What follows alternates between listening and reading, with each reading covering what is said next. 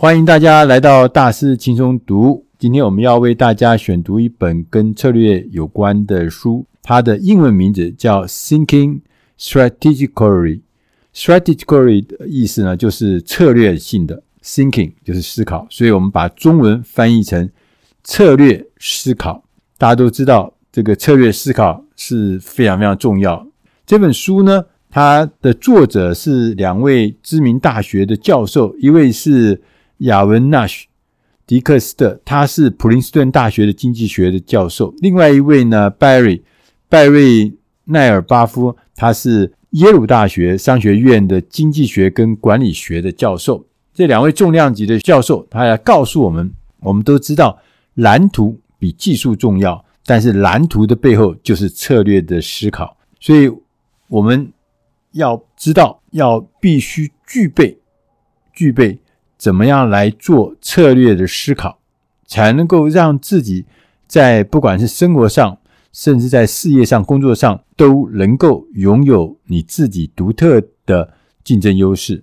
在这本书一开始的时候就告诉我们，他说我们在市场上啊，面对竞争的时候，我们需要两种技能，第一种叫基本技能，第二种叫做策略技能。第一种讲的基本技能，你大概就可以想象大概什么意思。就是说，如果你去参加一个运动比赛，你必须要知道那个比赛的基本动作是什么。那你在商业上面，你要知道在商业中间有哪一些基本的技能，譬如说可以来生产啦、销售啦、服务啦，这就是你基本的技能。就像讲我们喜欢打篮球，你要知道哪些是上战场、上篮球场打比赛的时候。你必须具备的，你知道怎么运球，你知道怎么射篮，你也知道它怎么样的规则，那你才有可能去上战场去跟人家去比赛篮球嘛。那工作上是也是一样的道理，所以基本技能你必须要具备。另外一个技能呢，是叫策略的技能，就是我们要考虑竞争对手的行为跟任何其他的因素。然后来决定我们怎么样才能把我自己的能力，刚刚讲的基本能力发挥到最大，发挥到最强，能够比你的对手更强，得到更有利的这个结果。那这个的思考决策的能力，就是策略的能力。所以我们常看到球队的教练，他知道每一个球员他的基本的能力都在一定的水准之上。他会传球，他会跑，会动，会知道进攻，会知道投篮。他知道每个人的技术水准，但是呢，他也必须要知道整个团队在跟对手竞争的过程中的策略决策。我们用什么战略，用什么兵法，用什么方法，能够得到更多进球得分的机会？当人家来。进攻我们的时候，我们用什么方法，用什么策略来防守，能够阻断对方的进攻？那这就是一个基本的，说你必须要知道你自己有什么，跟你知道自己要往何处去，用什么方法。所以，他策略思考的基本原则啊，所以我们刚又用比赛、球赛来做比喻。但是呢，你会发现，其实啊。在商业环境里面，这个原则呢，会发觉有更多的变化，因为商业环境是动态的，是二十四小时的，是无时无刻不在继续前进的，它是瞬息万变。我们去打一场比赛，可能有比赛的时间，比赛结束以后就下场了，就结果就出来了。可是，在商场上可能不一定是这样，它可能是一个更长期的事情。所有的动作都在同时进行，而且是瞬息万变，所以我们必须要对于策略思考要了解它的基本原则。还有几个基本原则。第一个原则是为了协助思考，我们通常会用一个方法叫做倒推法，就是我们先模拟几个决策，这个决策最后会导致什么样子的结果。就倒推过来，先从倒果为因，就是先从这个结果，我们来想，我做这个决策会得到什么结果。然后当你推回来的时候，你就会知道在这中间，什么才是你最佳的选择？当我们在这个倒推的过程中啊，就会形成一个路线图，因为你的思维会是路线，而这个路线图呢，会像一个树树枝，有一个主干，然后接着有分支分支出去。为什么？因为在这过程中，你会有好多好多的选择的决策点啊，所以就像那个树枝一样，分开来，分开来，分开来，最后你变成一个茂盛的一棵大树的感觉。那我们在这个树枝图里面，我们在倒推的过程中，我们就发现有好多好多的可以选择的选项。但这中中最重要的重点是说，在这过程中啊，玩家可能不是只有你一个人，你可能呢只是能够决定或是左右部分的决策，有些的决策可能是会受着其他玩家的影响。其他的人或其他公司、其他的工作竞争者，他们都会影响这整体发展的这个过程。所以在复杂的商业谈判中，你会发现你这个树状图是非常复杂的，因为玩家不一，不止你一个，而且每一个玩家都在想怎么样才会往自己最有利的方向推进。第二个事情，你必须要知道。如果你拥有一个绝对优势的策略，请你要使用它。那如果说你的对手也拥有这样子的优势，一个绝对的优势，你要想办法，因为你没有嘛，所以你必须要尽可能选择最好的回应方法。通常在商业竞争环境中哦，我们最常碰到的。是，其实你根本不知道你的同业、你的竞争者呢，他在干什么，你也不知道你的对手是不是拥有绝对的优势，或者说你有什么优势是绝对超过人家的。其实你不知道，大家同时都在往前迈进。这个时候，虽然你不知道对方，你也不知道自己的位置，但是你还是要必须做出最好的决策。他举个例子，这个例子呢，就是刚好是我熟悉的。就他举的例子是周刊媒体，每个礼拜你要出一本杂志。他举的是美国《时代》Time 杂志跟美国的《Newsweek》这两本杂志。他杂志每个礼拜呢都会要在市场上竞争，争夺那个零售市场的销售量，高跟低差别很大。那比什么呢？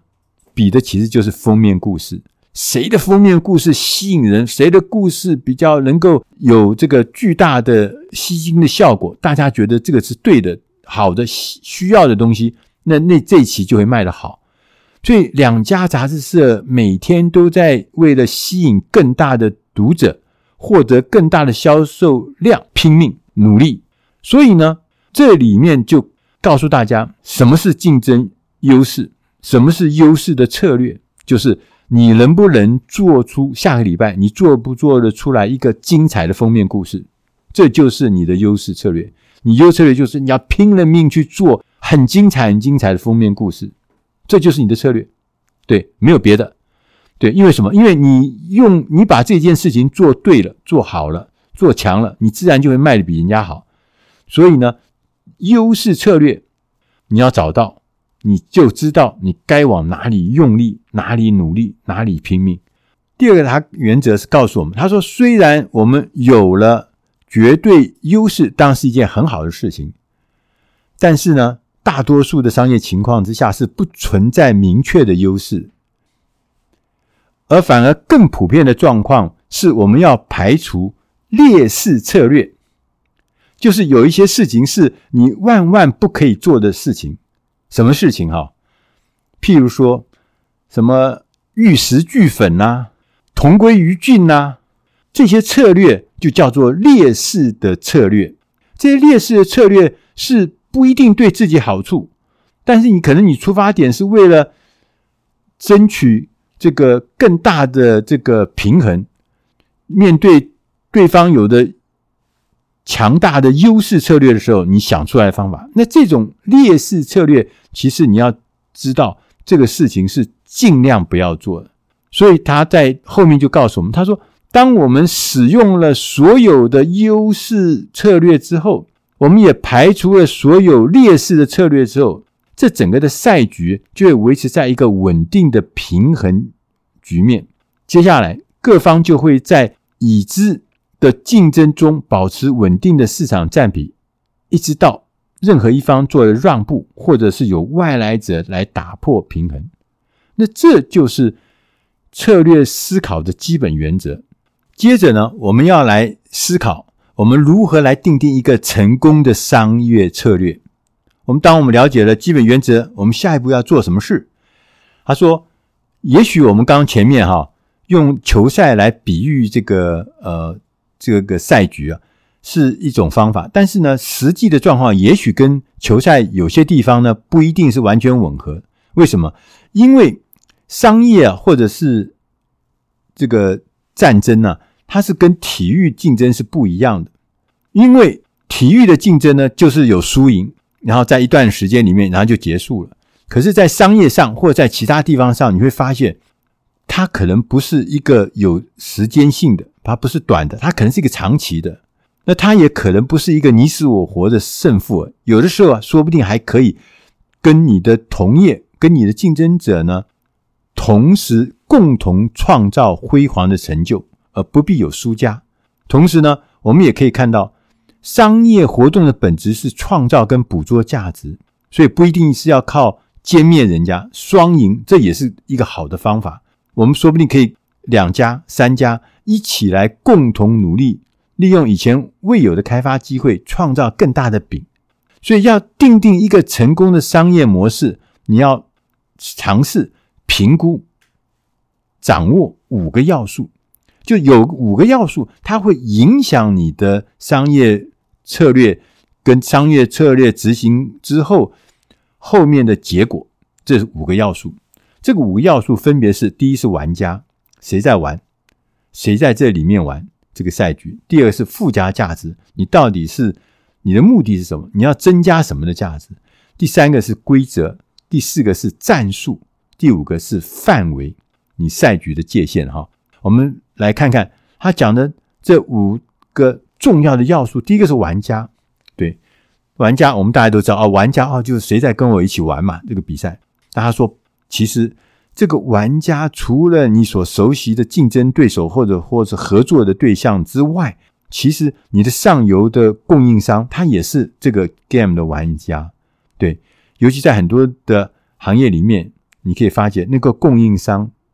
是一个重要的玩家，比如说我们在 IC 的产业里面，就看到这个汽车车用 IC 现在缺货，哇，那这个供应商就变很重要，他要给谁，或他的东西是适合谁的，那这就是很大很大的有影响力的玩家。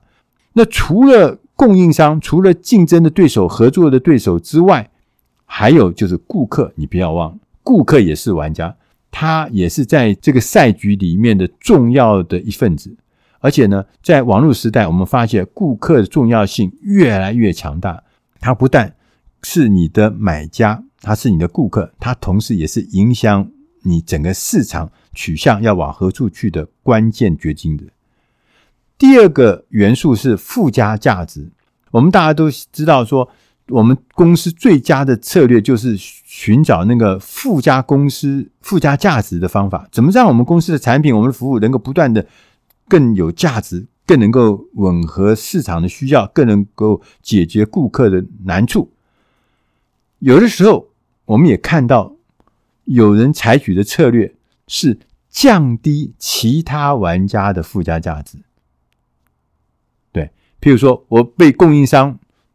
单一供应商掐住脖子，那我就要想办法增加其他供应商的可能，来降低那个单一供应商的附加价值，那你才不会被卡住嘛。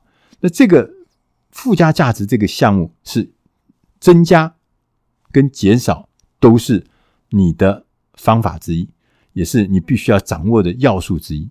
第三个是讲规则。大家都知道，我们在打运动比赛的时候，一定都有这个所谓的比赛的规则嘛。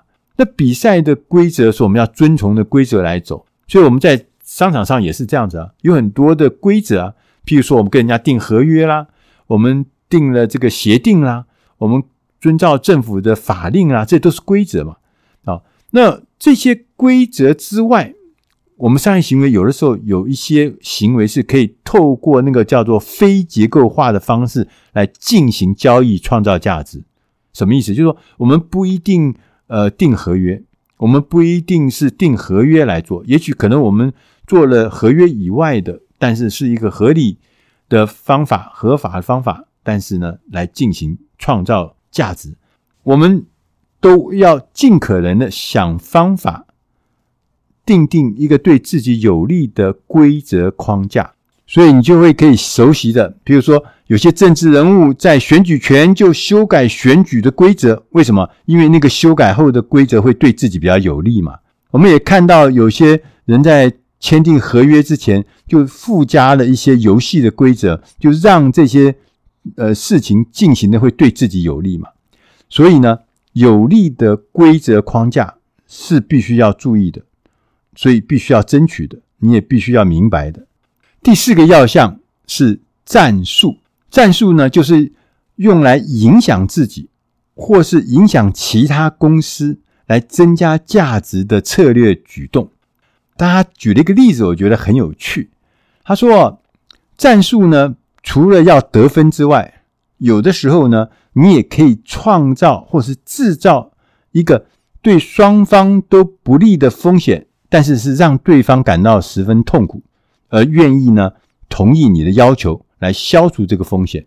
这个例子呢是说，有一家出版社面对恶意的收购，人家恶意要来购他，他不想卖，那他怎么办呢？最后他的战术就是说，他让所有的作者群，出版公司有很多作者嘛，他让这些出版的作者群暗示说，如果我们被收购了，我们就要集体跳槽。因为集体跳槽，所以这家出版社没有了这些作者，不就跟空壳子一样吗？所以恶意收购的公司一听啊，那就不买了，哎，不要进行恶意收购。为什么？我买一个空壳子来干什么？那这就是这个战术，他用一个战术来让这个对方知难而退。所以战术是很灵活的，不是只有。如何打胜？有的时候是让对方知难而退，也是战术之一。书中也提到一个例子，他说实施战术的时机也很重要。譬如说，有一家商店呢、他就提供了优惠券，想来吸引新客户。这我们常常看到，但是发现，哎呦，对手也同时提供优惠券，结果就麻烦了。为什么？因为两家客户都提供了一样的优惠券。所以呢，两家店呢都抢不到新客户啊，因为什么？一样的吸引力啊，最后变成什么？变成降低利润嘛，大家都杀价竞争嘛，优惠嘛。所以呢，你当你要做出这个推出优惠券的时候，你必须要出其不意，你才有机会改变市场占有率，而不要千千万不要跟你的同业一起同进同出。第五个要项叫范围。就是我们玩这个 game，玩这个赛局啊的这个界限是什么？范围是什么？对，还是可以无限扩大，还是缩小？就是不管是扩大跟缩小，其实都是有它的目的的。我们通常就是说，公司的话要扩大营运范围来创造新价值，然后呢，进而改变我们整体的价值。但是有的时候呢，你可能是要缩小范围来达到。你的一些策略在思维的目标，所以呢，范围很重要，范围也是重要的要项之一。你必须清楚的把握，你到底玩多大，你能玩多大，现在情况是什么样的状态，你应该玩多大，你可以玩多大。当这些所有的要素都是息息相关的，你要塑造一个赛局，就是由这五个要素所构成的，所以。我们不只是要加入赛局哦，糊里糊涂跳到一个赛局里面去，你更重要是要去建立一个对你有利的比赛，这是非常重要。作者还告诉我们，他其实我们最常碰到的状况，就是在任何的领域里面，商业领域或者是任何其他领域里面，我们通常碰到的状况都是说，会遇到一些一群技能啊，跟我们大致相当。他的产品、他的服务也大致雷同的竞争对手，对这个世界呢，大部分情况是这样，除了少部分有什么独家的秘方之外，大部分都是一样的，而且互相的产品服务都可以取代。而之所以有的公司在大家都差不多的状态之下，有的公司能够蓬勃发展，有的公司却显现的相对的弱势。并不是那些蓬勃发展的公司啊，因为它拥有一个特别的技能啊，或者特别什么厉害的地方，不是，因为厉害的地方技能是差不多的，而是因为他们拥有更好的策略，也就是说，他们比竞争对手更有效的运用了那些基本技能。我记得我的老师台科大的卢锡鹏老师，他去参加中国大陆。阿里巴巴公司的年度大会的时候，他在那上面呢听到了几句话，他转述给我听，我觉得非常有意思。马云说：“竞争啊，不只是打败对手就可以，而是要学会和对手如何相处。对，跟对手如何相处，跟对手相处，这就是策略思维。”他也说：“我们打败对手不是因为你够强，而是因为你的对手顽固的思想。”他还告诉我：“他说，通常啊，你不是对手灭了你，而是你自己灭了自己。像这些策略的思维啊，它背后所代表的意义呢，是非常深远的。我们总是以为把对手打倒就没事。他说，其实不是，竞争对手不一定是会可以被你完全消灭。”你要找到一个跟他相处之道，这才是最重要。就像我们前面讲的一个平衡的状态，这才是最重要。所以，我们有了健全的策略思考，我们才可能会做到充分利用商业机会，发挥最大的价值。我们才有可能超越对手的思考，我们才有可能建立强大的合作关系以及协作关系。同时，我们才能达到以自己最大的利益为优依归啊。同时，我们还因此可以决定我们不要进入哪些领域，特别强调不要进入哪些领域。所以，策略思考不只是在工作上，在生活上各个方面，其实都是有用的。如果我们把策略思考的这个呃学会，把这件事情学会学好。它是一个一生受用的竞争优势，在你生活中的每一块都用得到。以上的内容是出自《大师轻松读》第八百三十八期策略思考，一生受用的竞争优势。